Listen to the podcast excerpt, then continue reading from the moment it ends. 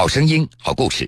各位好，这里是江苏新闻广播南京地区 FM 九三七、苏南地区 FM 九五三铁坤所带来的新闻故事。在贵州关岭县，多家农户水牛被盗，系列盗窃案引起警方关注。通过警方的侦查，逐渐掌握了犯罪嫌疑人行窃规律，并采取措施，成功抓获犯罪嫌疑人团伙。警方也揭开了牲畜藏身谜底和销售去向。和军器伙环都非常吃惊。我参加刑侦工作都已经十多年了，然后都从没有见过这么多牛圈，还有这么复杂的这个这个房间布局，特别复杂，然后让我们这个眼花缭乱，就是走进去像迷宫一样。江苏新闻广播南京地区 FM 九十三点七，苏南地区 FM 九十五点三，铁坤。马上讲述。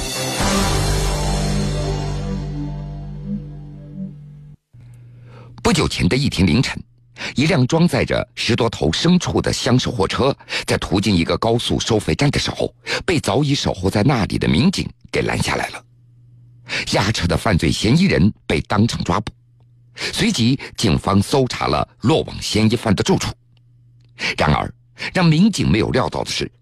就是这么一座外表普通的石头房，里面的构造却让办案民警大吃一惊。打开进去，我们都非常吃惊。我参加刑侦工作都已经十多年了，然后都从没有见过这么多牛圈，还有这么复杂的这个这个房间布局，特别复杂，然后让我们这个眼花缭乱，就是走进去像迷宫一样。说这个话的，那是贵州关岭县公安局刑侦大队的大队长李洪熙。他口中所说的这个像地下迷宫的石头房子，到底是用来做什么的呢？里面如此数量庞大的牲畜，又是从哪里来的呢？故事还要从五月份说起。家住在贵州省关岭县上关镇乐安村的村民杨先生向警方报案，说清早起床发现自己家牛圈里的两头耕牛被盗了。六点钟起来的时候呢？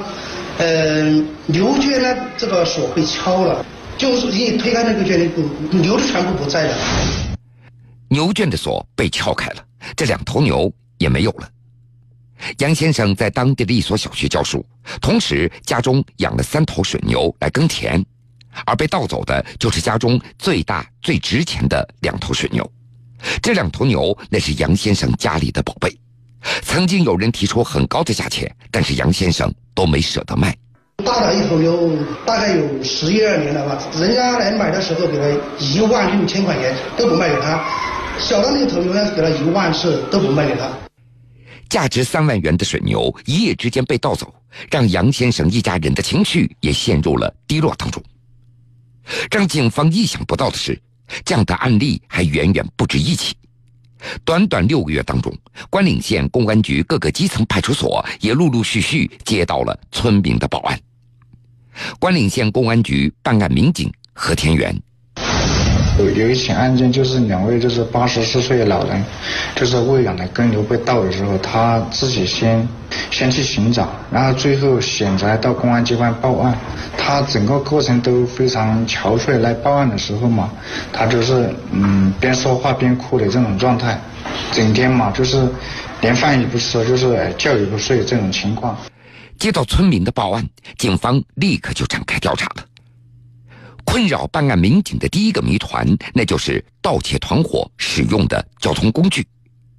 一些案件中出现了一夜被盗多只牲畜的情况，再加上被盗的牲畜体型硕大，那么犯罪嫌疑人究竟是如何将这些牲畜给运走的呢？就在警方串并案来寻找线索的时候，一个身影的出现，给案件的侦破工作带来了转机。关岭县公安局刑侦大队大队长李洪熙，我们每次接到报案，大部分时间基本上都是在凌晨，就是六七点钟，也就是说那个村民起床以后，才发现自己的耕牛被盗。就是说他作案的时间基本上就是一点到三点左右。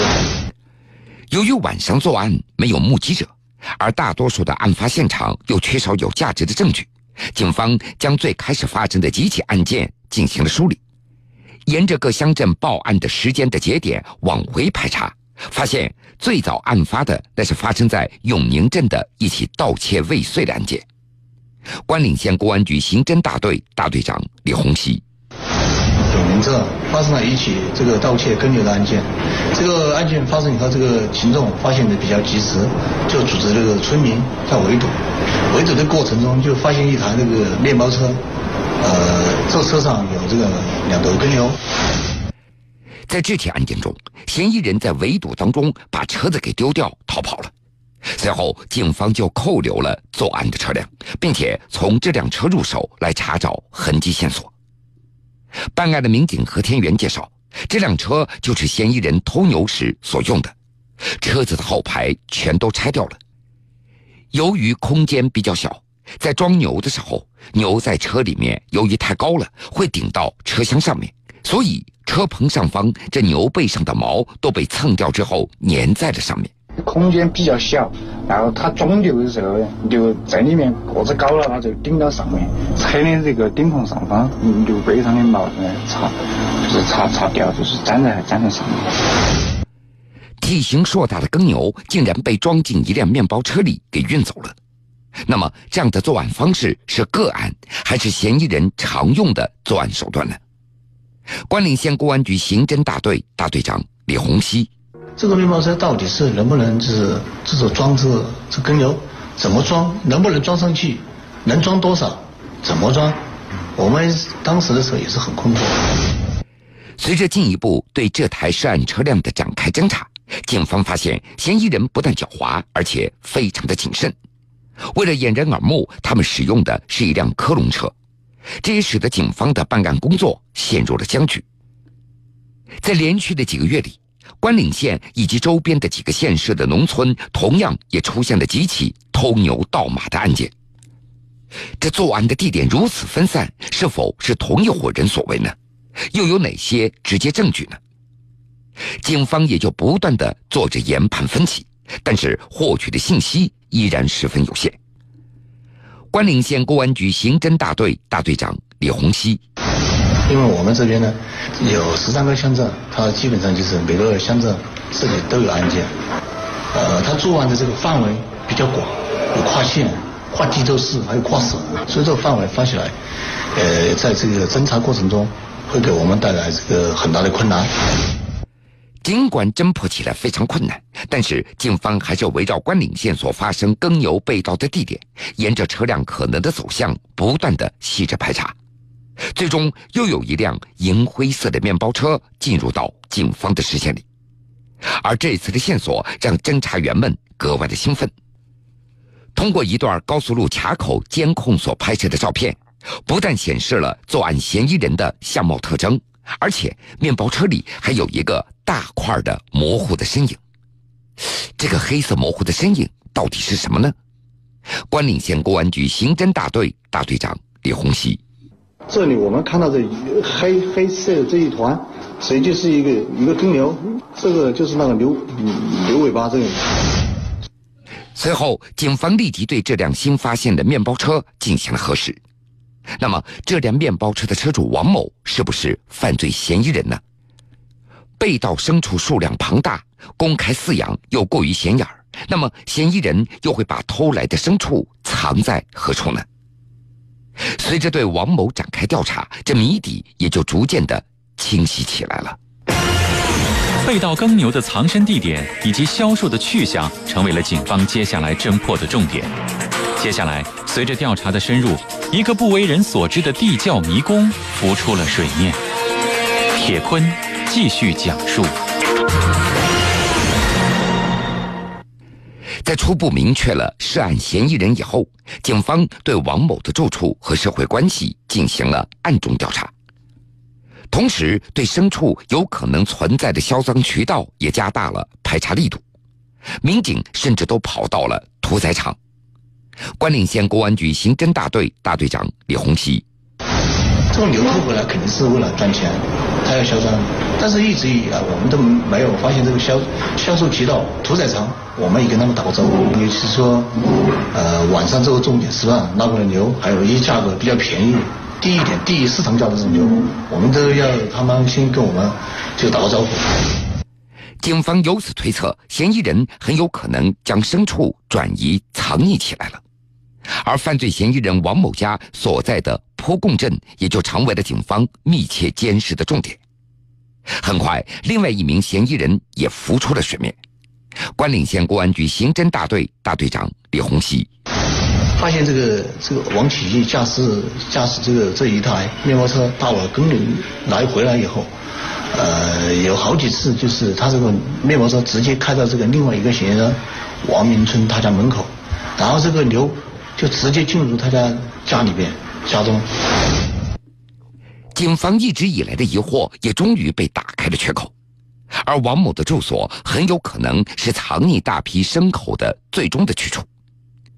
警方通过细致的观察，发现王某的住所是十分的可疑，进门处只有一道铁门，但是院墙要高于平常房屋很多，而围绕房屋修建起来的石头围墙也是高高垒起，大概有五米多高。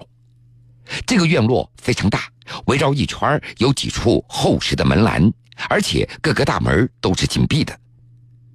围绕院落的周边，侦查人员还发现了大量的草料和牲畜的粪便。关岭县公安局刑侦大队大队长李洪熙，所以说当时我们就判断这个王明春，一方面他是一个属于一个中中转站，或者说是一个长留的隐藏地点。接下来，警方对下一步的收网工作进行了部署。考虑到这伙人对当地的情况熟悉，逐个抓获的话难度是很大的，所以等待时机，在可控的范围内人赃俱获，那是最好的一个方案了。我们就是尽量就是在这几个人准备把这个到来耕牛，呃，运往外地销售的时候，我们在这个他们这个呃收费站，或者是他们经必须经过的路段进行这个拦截，尽量把这个被盗的耕牛拦下来。今年三月十一号凌晨的四点，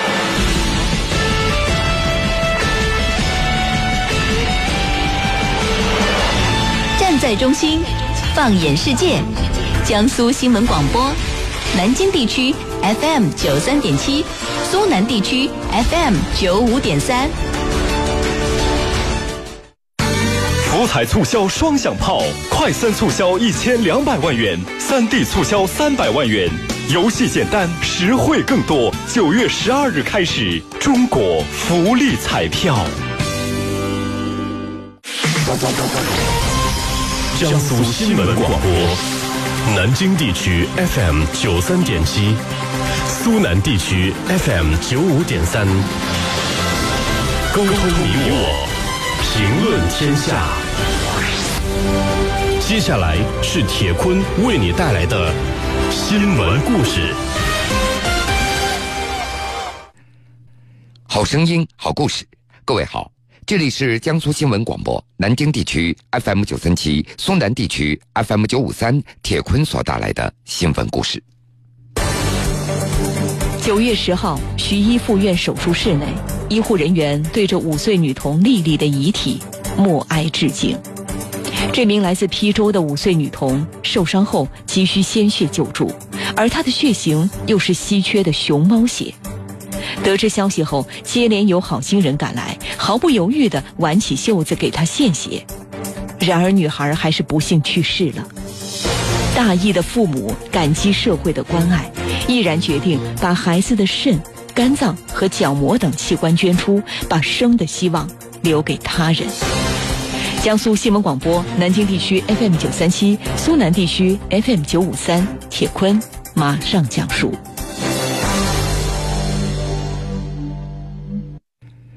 月七号，网友豆豆发布了一条网帖，刷爆了朋友圈。这个网帖是这么写的：“我是关湖人，家里一个小女孩五岁，被石头砸伤了头部，现在正在医院抢救。”刚刚手术，急需要 O 型 Rh 阴性血，能帮我扩散吗？谢谢，救命！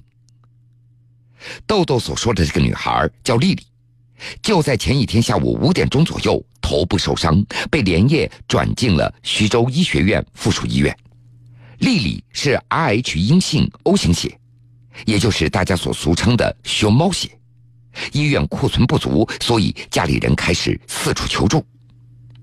大量网友接到这个信息以后，四处转发，有的网友甚至连夜赶到医院，在重症监护室的外面守护着。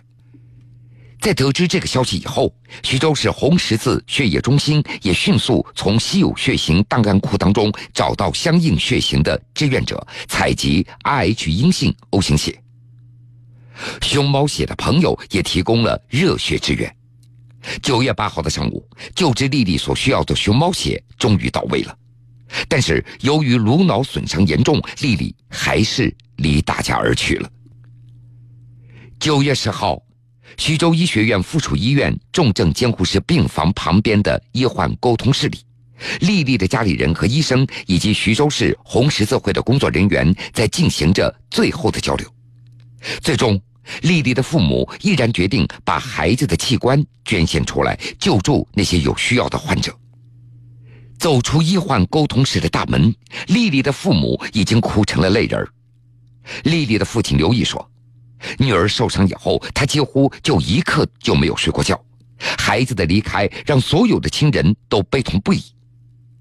尽管孩子现在没有了，但是这几天来无数好心人的帮助关心，也让他们一家人非常感激。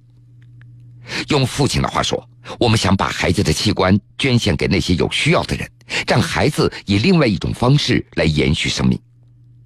在孩子受伤救治期间，许多好心人伸出援助之手。现在孩子没了，自己很伤心，但是对那些好心人，自己也是非常感恩的。这么做就是想让女儿临走之前还可以为社会做点什么。九月十号早晨的七点半，医生宣布孩子脑死亡。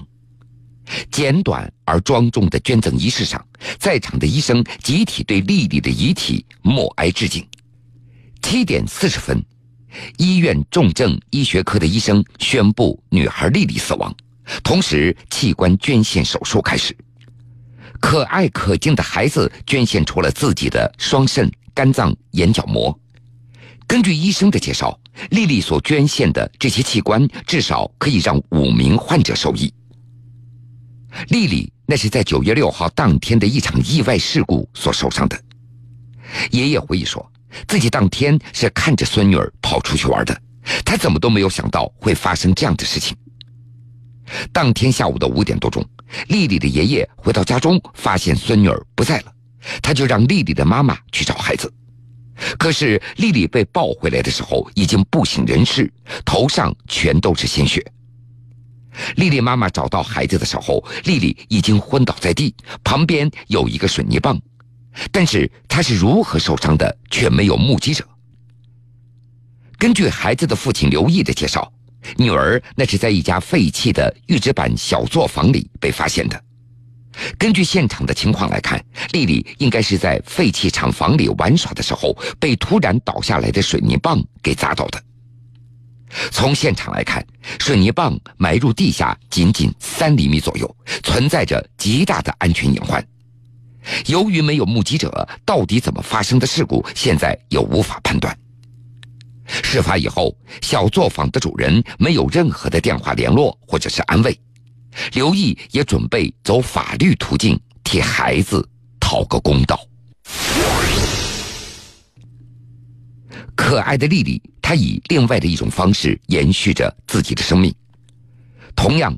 九月十一号下午的两点十三分，刚刚过世的广东揭阳的小伙子吴远璇，在中山大学附属第一医院的东院捐献出心脏、肺、肝、肾和眼角膜。北京、广州、无锡的七名病人，将因为他赠送的这份无价的生命礼物而重获新生。当天，捐献开始之前。吴远玄的家里人、器官获取团队的医生举行了简短而又庄重的告别仪式。就在吴远玄被推往手术室的最后一刻，姐姐一把抓住了心爱的弟弟，就讲义气，在外面乐于助人，在家中非常贴心懂事。他是天底下最好的弟弟。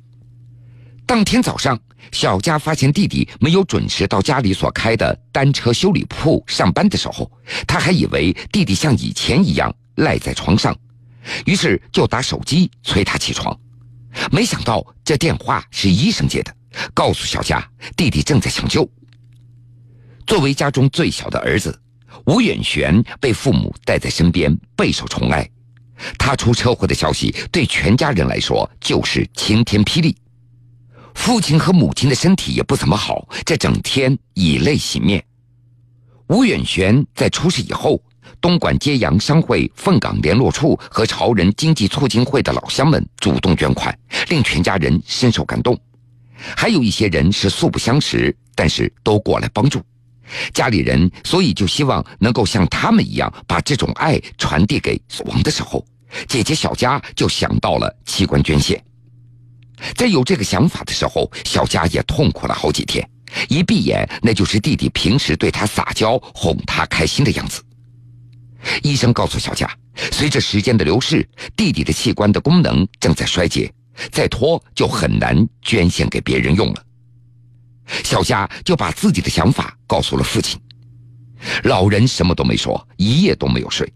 第二天一大早，他流着眼泪说：“可以的。”为了说服其他的亲戚，吴家人还特别召开了家庭会议，最后家属一致同意捐献。小佳也相信，以弟弟的性格，他也会乐意在这样的情况下，在姐姐的心里，我会完成你希望姐姐去做的事情，带着你一起去你想去的地方。在告别仪式上，吴远玄的哥哥一直保持沉默，一直到最后，他说了一句：“弟弟走了。”他对父母的责任，以后我来扛。新闻故事，铁坤讲述。铁坤讲述。